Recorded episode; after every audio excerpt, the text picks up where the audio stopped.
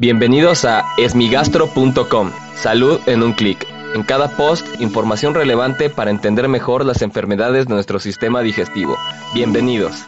Hola, ¿qué tal? Soy Norberto Chávez y les doy la bienvenida a esmigastro.com. En este podcast daré respuesta a las dudas que tienen sobre las enfermedades del aparato digestivo. Y como todos los lunes y viernes, hablaremos acerca de las enfermedades hepáticas. El tema de hoy está relacionado con una de las personas que participan activamente en el grupo de asesoría para pacientes con enfermedades hepáticas en Facebook. Es eh, Leónidas y es una persona que participa mucho con nosotros y esto es muy bueno porque eh, responde o trata de más bien de promover las dudas que existen sobre su padecimiento y lo más importante del padecimiento de Leónidas que hemos observado en estos meses es que es una persona que tenía un diagnóstico incierto de cirrosis hepática. ¿Por qué? Porque le decían que tenía la enfermedad, pero él no observaba todas las complicaciones que se describen en la cirrosis hepática, lo cual para él generaba muchas dudas y es perfectamente eh, comprensible.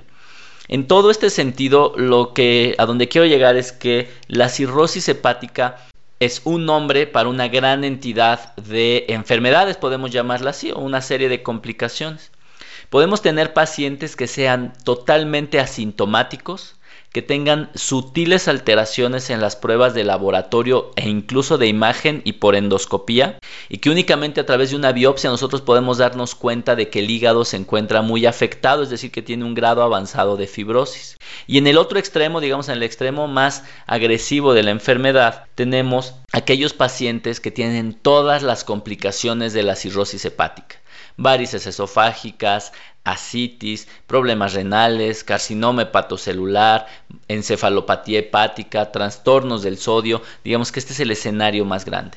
Por lo tanto, la cirrosis hepática se puede dividir en dos grandes grupos, aquellos que se encuentran con cirrosis hepática compensada y aquellos con cirrosis hepática descompensada. Esto es muy importante ya que en los pacientes que tienen cirrosis hepática compensada, pues nuestro objetivo es evitar justamente que presenten una descompensación. Queremos que se encuentren de la mejor manera y evitar que empiecen a presentar complicaciones derivadas de la cirrosis hepática. Por otro lado, existen los pacientes que tienen cirrosis descompensada, es decir, aquellos pacientes que ya tienen alguna complicación, que esta complicación nos está empezando a dar problemas. Y nuestro objetivo con ellos pues es evitar que aparezcan más complicaciones, que se descompense más y que las que tienen las podamos mantener a raya. Por lo tanto, eh, a veces es muy difícil poder establecer el diagnóstico. Hay veces que nos quedan muchas dudas sobre cómo eh, poder determinar el diagnóstico de cirrosis hepática y no infrecuentemente requerimos realizar una biopsia hepática o estudios mucho más detallados como un fibroscano, un fibromax o alguno de estos marcadores no invasivos de fibrosis hepática para poder estar seguros de la enfermedad.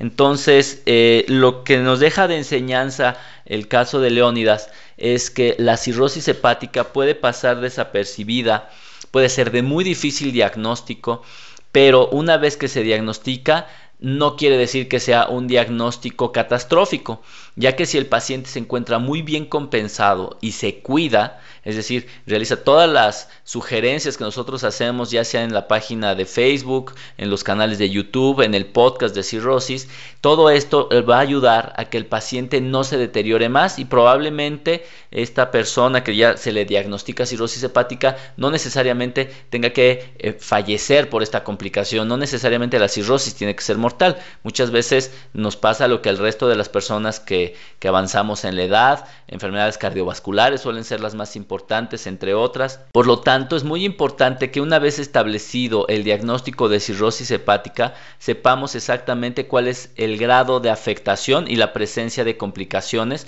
para poder establecer una categoría, un grado de daño y en base a esto poder establecer un diagnóstico. Agradezco mucho a Leonidas que ha estado participando mucho y enviando preguntas. Si tienes alguna duda te invito a que escuche los episodios previos. Y si aún tienes algo que no te haya quedado claro, en el sitio web www.esmigastro.com encuentras el formulario a través del cual puedes enviarnos tu pregunta. Y si padeces de alguna enfermedad hepática, te invito a que descargues mi libro sobre encefalopatía hepática que se encuentra en Amazon en su versión electrónica. Se llama Encefalopatía hepática, guía de cuidado para pacientes y familiares. Sin duda, ahí encontrarás muchas respuestas a las complicaciones de la cirrosis hepática y particularmente de la encefalopatía. Gracias por haber escuchado este post. Si la información les fue útil, compártanla. Hagamos que más gente esté informada. Los esperamos en el próximo podcast.